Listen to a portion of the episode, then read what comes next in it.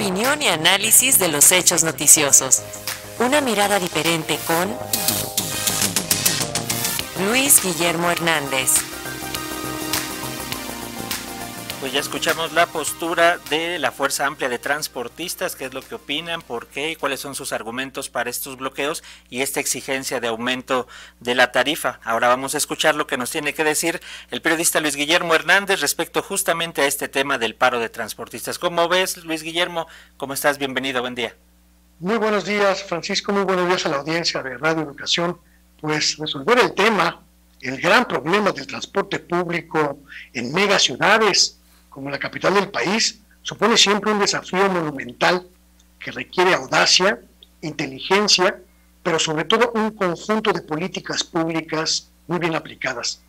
El día de furia, que ya se ha previsto para este jueves, 2 de junio, en la Ciudad de México, por estas protestas masivas de los transportistas concesionarios que ya bloquean, como acabamos de escuchar, las principales rutas de acceso y de salida de la ciudad, en prácticamente todos los puntos cardinales, nos obliga a repensar en las estrategias de concesión para los servicios de transportes de pasajeros y en las obligaciones que los concesionarios deben asumir para otorgar el servicio. En la Ciudad de México, como ocurre en prácticamente todas las grandes ciudades del país, los ciudadanos padecemos un transporte público mayoritariamente deficiente, sucio, caótico, inseguro, pero sobre todo indigno. Sí, en el caso de la Ciudad de México es un transporte barato. Un viaje en microbús puede costar apenas 5 pesos contra los 8 o 10 pesos que cuesta en ciudades como Puebla, León, Mérida, o los 12 o 15 pesos que llega a costar un viaje sencillo en Monterrey, en Guadalajara, en Tampico, o hasta los 18 pesos que puede alcanzar un viaje en ciudades como Tijuana o Saltillo pero es un transporte que no resuelve el problema de fondo, pero sobre todo que no garantiza una movilidad eficiente y digna para los ciudadanos.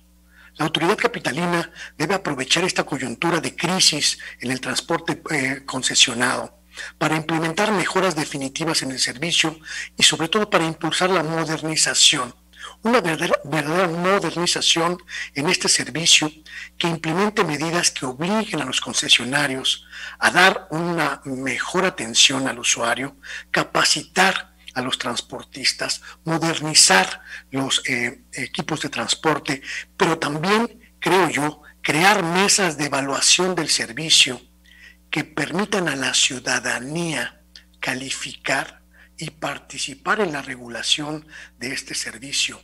Quienes usamos el transporte público lo padecemos y tenemos derecho a opinar sobre su calidad y sobre el otorgamiento de este servicio. El transporte público en los últimos años, en Ciudad de México al menos, ha logrado grandes avances. El Metrobús ha conseguido erigirse en un transporte eficiente y útil en la ciudad. El metro a pesar del abandono de muchos años, pues sigue siendo el transporte más eficiente y rápido de nuestra ciudad, pero no es el mismo panorama para los servicios privados de transporte. Los microbuseros carecen de reglas, carecen de la atención mínima para el usuario y el peatón, la gente que anda a pie, ha sido olvidada en esta ecuación de movilidad en la Ciudad de México. Es importante que todos estos elementos que están pendientes puedan analizarse, mejorarse e implementarse con políticas públicas que nos permitan una movilidad mucho mejor y mucho más importante en términos sociales en la Ciudad de México. Subir el precio del transporte, pues es apenas un elemento del conflicto. Aquí de lo que se trata es de impulsar una verdadera transformación en el pésimo y anacrónico servicio de transporte privado que padece la Ciudad de México.